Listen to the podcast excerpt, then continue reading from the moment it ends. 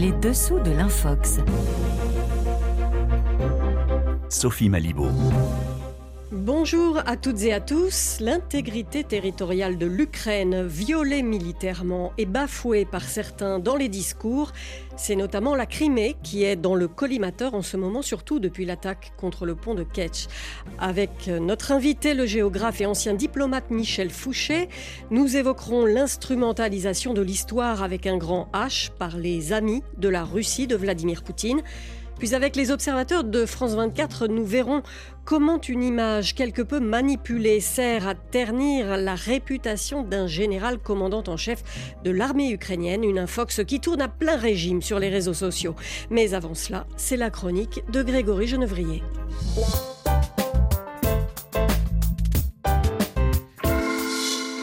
Bonjour Grégory Genevrier. Alors cette semaine, vous vous intéressez aux fausses informations qui cherchent par tous les moyens à légitimer l'invasion russe de l'Ukraine.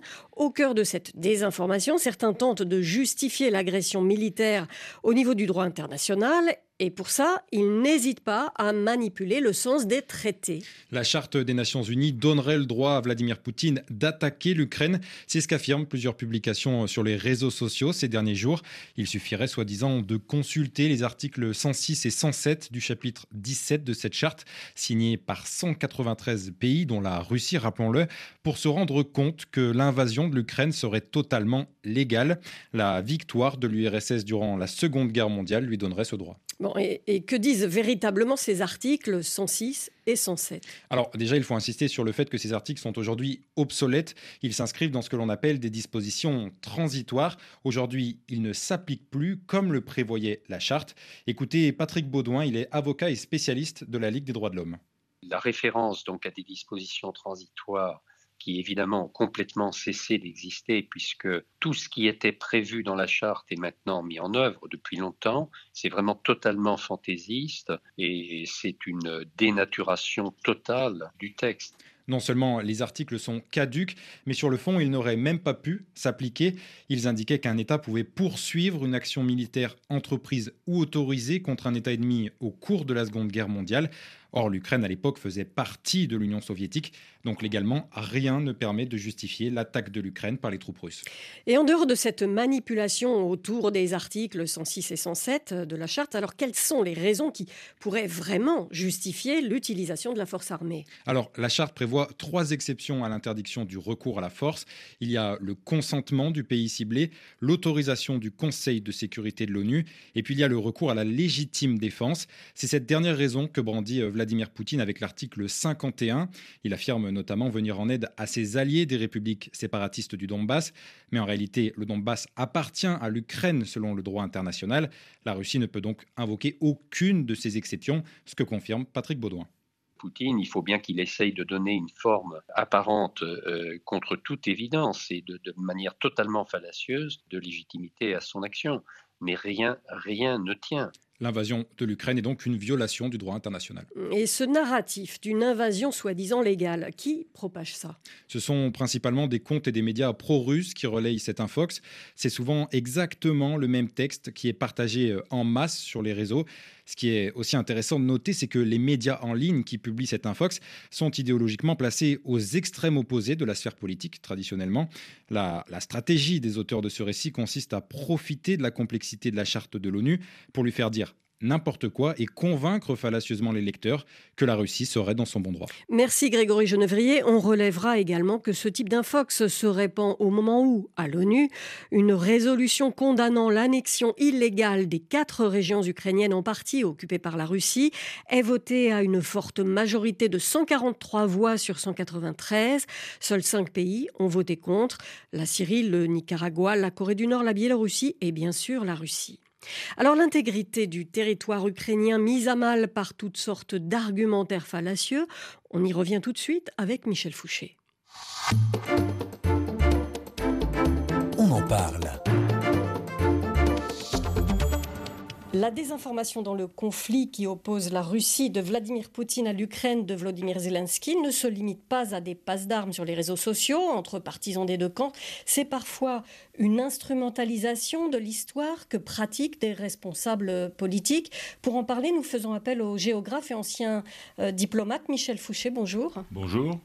Alors vous êtes l'auteur d'un texte publié au printemps dernier dans la collection Tract de Gallimard, Ukraine-Russie, la carte mentale du duel, un livre qui permet de saisir tout l'enjeu du conflit opposant l'Ukraine, jeune nation en formation, à la Russie, puissance autocratique et impériale. Mais d'abord, extrait d'une interview de Jordan Bardella, chef du Rassemblement national, récemment sur France Inter. Je pense que la Crimée est russe. La Crimée est russe historiquement. Elle a été euh, ukrainienne pendant 50 ans suite à une sécession qui avait été faite par Khrouchtchev en 1954 à l'Union soviétique. Il y a eu euh, un vote pardon, hein, du Parlement de Crimée en 2014 à la suite de la révolution de, Maïdan et de la démission du président Yanukovych. Donc je pense que la Crimée est, hmm. russe, oui. Alors y a-t-il une vérité historio-géographique permettant d'affirmer d'emblée aujourd'hui que la Crimée appartient à la Russie. Michel Fouché, vous qui êtes notamment spécialiste des frontières, euh, de comment elles se forment, se font, se défont, qu'en dites-vous? Que dites-vous de ce type de déclaration? Bah, Tout dépend de la profondeur de temps que l'on prend en compte. Il faut quand même rappeler que la péninsule de Crimée a été l'un des enjeux des guerres euh, russo-ottomanes. Euh, en gros, depuis le règne, de la fin du règne de Pierre le Grand, l'enjeu à l'époque, c'était d'abord la mer d'Azov, il fallait qu'ils construisent une flotte. Et jusqu'à l'extrême fin du XVIIIe siècle, la Crimée était peuplée presque exclusivement de populations tatars, musulmanes, sous la protection de l'Empire ottoman. Donc, si on raisonne sur plusieurs siècles, la Crimée a été ottomane. Et avant ça, euh, elle était occupée par les Grecs. On peut très bien dire tout et son contraire selon la période de temps Alors, en effet, depuis 1783, la péninsule de Crimée fait partie de l'ensemble impérial russe. Alors, lorsque Khrouchtchev estime en 1954 que la Crimée fait partie intégrante de l'Ukraine euh, république socialiste soviétique à l'époque, quel était son dessein à Khrouchtchev, qui lui-même d'ailleurs est d'origine ukrainienne? Et qui a été l'un des artisans de l'Olomodor, c'était l'allié de Staline dans la répression des koulaks, les répressions des années 30. Hein. Donc il a voulu, euh, en quelque sorte, faire de l'anti-Staline après 53 et euh, envoyer une sorte de message euh, à la population ukrainienne, je dirais, dans sa mythologie fondatrice cosaque, puisqu'il choisit le 300e anniversaire du rattachement des Cosaques Zaporog à Moscou pour donner la gestion administrative de la péninsule à la République euh, fédérée d'Ukraine. Mais en réalité, toute la dimension militaire, les bases terrestres et les bases navales, Sébastopol, restent sous souveraineté soviétique, c'est-à-dire euh, sous souveraineté russe. Ensuite intervient euh, Yeltsin, c'est euh, la fin de la, guerre froide, 1991. Yeltsin ne revient pas sur l'appartenance de la Crimée à l'Ukraine au moment où les républiques ex-soviétiques prennent leur indépendance. Oui, mais enfin, tout ça, ça se passe dans l'urgence. Et ça n'est pas donner raison au Kremlin que de dire que 1991, euh, c'est une déchirure entre les Russes et les Ukrainiens. Il y a 20% des Russes qui ont des racines ukrainiennes. Il y a des populations russes ethniques ou russophones en Ukraine. C'est une déchirure qui n'a jamais euh, été surmontée. Mais en termes juridiques, 1991 il y a séparation à l'amiable, puis il y a le mémorandum de Budapest de décembre 1995 où, en échange du transfert des 600 têtes nucléaires basées en Ukraine en direction de la Russie, d'ailleurs la France, les États-Unis, le Royaume-Uni étaient sur cette ligne-là également, en contrepartie de cette renonciation aux armes nucléaires, la Russie garantit la souveraineté et l'intégrité de l'Ukraine avec la co-signature des Britanniques et des Américains, parce que le mémorandum de paix, il y avait quatre acteurs. Hein. Et puis de nouveau, en 1997, hein, j'ai retrouvé ce traité euh, russo-ukrainien d'amitié, de coopération et de partenariat qui garantissait les frontières et la souveraineté de l'Ukraine. Alors tout ça vole en éclats avec Poutine tout ça vole en éclats parce que euh, nous nous sommes trompés sur l'interprétation de cette phrase de 2005. la fin de l'Union soviétique est la plus grande catastrophe géopolitique du XXe siècle. C'est ce qu'a dit Vladimir Poutine. Mais nous l'avons mal compris. Nous avons eu notre propre projection stratégique, l'idée que c'était une perte du statut de grande puissance. C'est pas du tout ce qu'il dit.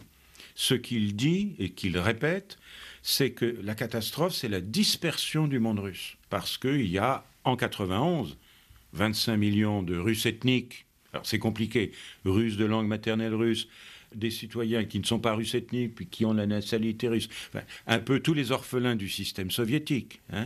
C'est ça ce qu'il dit. Et donc, progressivement, mais ça va se construire dans la durée, parce que moi je suis convaincu de plus en plus que ce qui se passe aujourd'hui, ça a été planifié de très longue date, au moins depuis huit ans, mais sans doute plus. Mais le schéma mental, la carte mentale du Kremlin était déjà là. Il se donne comme mission de rassembler le monde russe, comme Pierre le Grand avait étendu le territoire de la Russie vers la Baltique et la mer Noire contre la Suède et contre les Ottomans, et Catherine II avait recolonisé euh, le sud dévasté de l'Ukraine par les guerres russo-ottomanes, ce qu'elle appelait Novorossia, ce que le titulaire du Kremlin a repris dans ses derniers discours très agressifs, parce qu'il ne parle jamais de l'Ukraine. Ça n'existe pas, l'Ukraine. Non seulement ça n'existe pas, mais ça ne doit pas exister. Alors, géographiquement, à quel euh, endroit pourrait se situer cette euh, frontière, euh, vous semble-t-il? Est-ce que c'est cette ligne, cette l'isthme Baltique-Mer Noire? Est-ce que c'est ce qu'il y a dans les intentions de Vladimir Poutine? Oui, bah, écoutez, là, il faut euh, s'en tenir strictement au droit, euh, droit international. L'Ukraine a été reconnue euh, trois fois de suite par la Russie, par la communauté internationale, et les premiers, c'était les Polonais, nous-mêmes, etc., dans non seulement comme État souverain et indépendant, mais dans ses frontières héritées de 1991.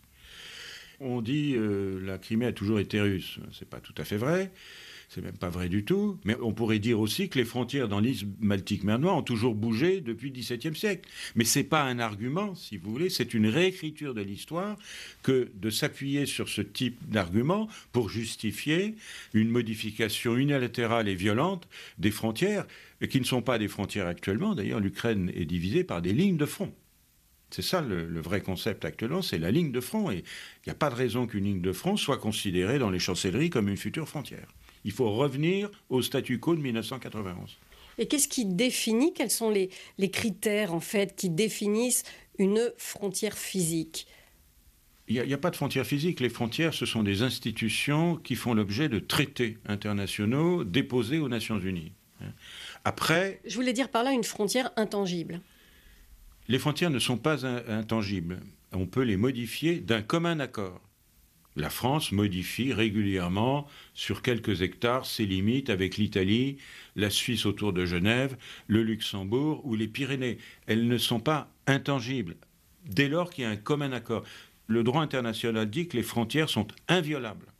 Et là, il y a eu clairement viol à trois reprises. Hein. Mars 2014 en Crimée, puis printemps-été 2014, l'Est du Donbass, et bien entendu 24 février avec cette invasion hein, et cette agression militaire.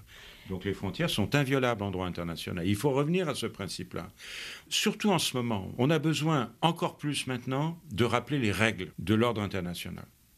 Alors tout de même, il y a eu des référendums récemment dans quatre régions, hein, quatre oblasts, comme on dit, Donetsk, Lugansk, Kherson, Zaporizhia. Ça fait à peu près 20% du territoire ukrainien, maintenant annexé par la Russie. Est-ce que euh, c'est le fait d'avoir finalement un peu laissé faire sur la Crimée qui, fait, qui provoque ce grignotage euh, progressif du territoire ukrainien et comment on va se sortir de cette situation D'abord, ces référendums se sont faits sur quatre oblasts qui sont loin d'être complètement contrôlés euh, par l'armée russe, surtout Zaporoye et Kherson. Premièrement. Deuxièmement, les Ukrainiens ont constaté quand ils auront pris la ville de Liman qu'il n'y avait aucune trace d'un référendum aucune trace. Hein. quand ils sont allés dans la mairie, ils n'ont pas vu d'urne. Hein. il n'y a pas eu de référendum. Troisièmement, ça s'est déroulé sans observateurs internationaux. Quatrièmement, on ne sait pas quelles étaient les listes électorales, qui a voté. Et cinquièmement, une partie de la population était partie ou a été déportée. Hein. c'est un, élément dont on ne parle pas, mais il y a eu des, des, centaines de milliers de déportés, notamment des enfants et des orphelins, en direction de la Russie. Donc ces référendums n'ont aucune valeur juridique. Michel Fouché, auteur notamment du livre Ukraine-Russie, la carte mentale du duel, c'est le numéro 39 des tracts de Gallimard. Place au fact-checking à présent avec Liz Kinman de la rédaction des Observateurs de France 24. Vérification faite. Bonsoir Liz Kinman. Bonsoir Sophie. Vous avez enquêté sur une photo qui a beaucoup circulé cette semaine. C'est un cliché de Valérie Zaluzny, commandante en chef des forces armées ukrainiennes. Certains utilisateurs des réseaux sociaux ont affirmé voir un symbole nazi à son poignet. Alors oui, c'est une photo a priori ordinaire postée sur Twitter par le général lui-même où on le voit en tenue de camouflage militaire, une arme à la main. Mais ce qui a intéressé beaucoup d'utilisateurs de Twitter, c'est ce qu'on voit à son poignet. Il s'agit d'un bracelet composé de plusieurs pièces carrées en métal et sur l'une d'elles, en zoomant, on distinguerait une croix gammée. Comme on pouvait s'y attendre, des comptes pro-russes ont sauté sur l'occasion pour accuser l'armée ukrainienne d'être infestée de néo-nazis, une allégation partagée également par des comptes Twitter qui comptent plusieurs dizaines de milliers de followers. En France, l'image a notamment été relayée par Juan Branco, cet avocat qui s'était affiché aux côtés des Gilets jaunes, ou par l'ancien candidat à la présidentielle François Asselineau, ouvertement opposé à l'OTAN. Sauf qu'en réalité, il ne s'agirait pas du tout d'un symbole nazi. En effet, Sophie, et pour s'en rendre compte, on a fait ce qu'on fait souvent sur un sujet comme ça, on a lu les commentaires et on a retrouvé plusieurs internautes qui disaient avoir identifié un bracelet dont la forme correspond fortement à celui porté par le général ukrainien. Ce serait un bijou vendu comme un bracelet viking par une marque ukrainienne qui s'appelle Pakabon. Et sur celui-ci, aucune trace de croix gammée. C'est en fait un autre symbole qui a attiré l'attention de ces comptes, un nœud composé de deux anneaux entrelacés. Et pourquoi donc s'intéresser à ce symbole en particulier? Eh bien Sophie, il faut savoir que quand des photos sont partagées sur Twitter, elles sont automatiquement compressées et leur résolution diminue. Ces comptes ont montré que ce détail avait son importance dans l'histoire qui nous intéresse ici. On a fait le test nous-mêmes et quand on prend en photo ce bracelet et qu'on diminue la qualité de l'image, on a effectivement l'impression que ce symbole se transforme en croix gammée car on n'en distingue plus que quelques contours. C'est un simple effet d'optique. Et c'est également la version du fabricant du bracelet, Pacabon, qui a revendiqué être à l'origine de ce bijou et qui a affirmé que ce symbole n'était qu'un motif scandinave. Alors vous vous demandez peut-être à quoi correspond ce motif Eh bien parmi les possibilités proposées par des internautes, il y en a une qui présente en tout cas une réelle ressemblance avec le symbole en question. Il pourrait s'agir d'un nœud de Salomon, un motif celtique qui représente l'éternité et l'union des humains avec le divin. Lise, les accusations de nazisme au sein de l'armée ukrainienne, c'est quelque chose qu'on voit souvent euh, dans cette émission et de l'infox. Alors, comment euh, on peut l'expliquer? En fait, la prétendue dénazification de l'Ukraine est l'un des thèmes récurrents de la rhétorique de Vladimir Poutine et de son entourage pour justifier l'agression contre l'Ukraine. Les comptes pro-russes publient donc régulièrement des contenus manipulatoires qui cherchent à montrer que l'Ukraine est imprégnée par l'idéologie nazie. Alors il ne s'agit pas de dire qu'il n'y a aucun néo-nazi dans l'armée ukrainienne. Certains soldats sont en effet issus de bataillons qui ont revendiqué de telles idées, comme le régiment Azov. Mais ce régiment représente moins de 2% des forces armées ukrainiennes, ce qui fait des combattants néo-nazis des éléments peu représentatifs de l'armée du pays. Et d'ailleurs, plusieurs rapports montrent qu'il existe également de nombreux exemples de la présence de néo-nazis au sein de l'armée russe, comme par exemple le groupe paramilitaire Russich, connu pour sa brutalité et ses liens avec le groupe Wagner. Merci beaucoup Lise Kinman. Votre article et ses images sont en ligne sur le site des Ops de France 24. À bientôt pour de nouvelles vérifications. Tous les éléments de cette émission sont aussi à retrouver sur notre site rfi.fr, rubrique Stop l'Infox. Merci à nos invités et chroniqueurs, ainsi qu'à Hélène Avril pour la réalisation de cette émission. À la semaine prochaine pour un nouveau numéro des Dessous de l'Infox. En attendant, place à l'information sur RFI.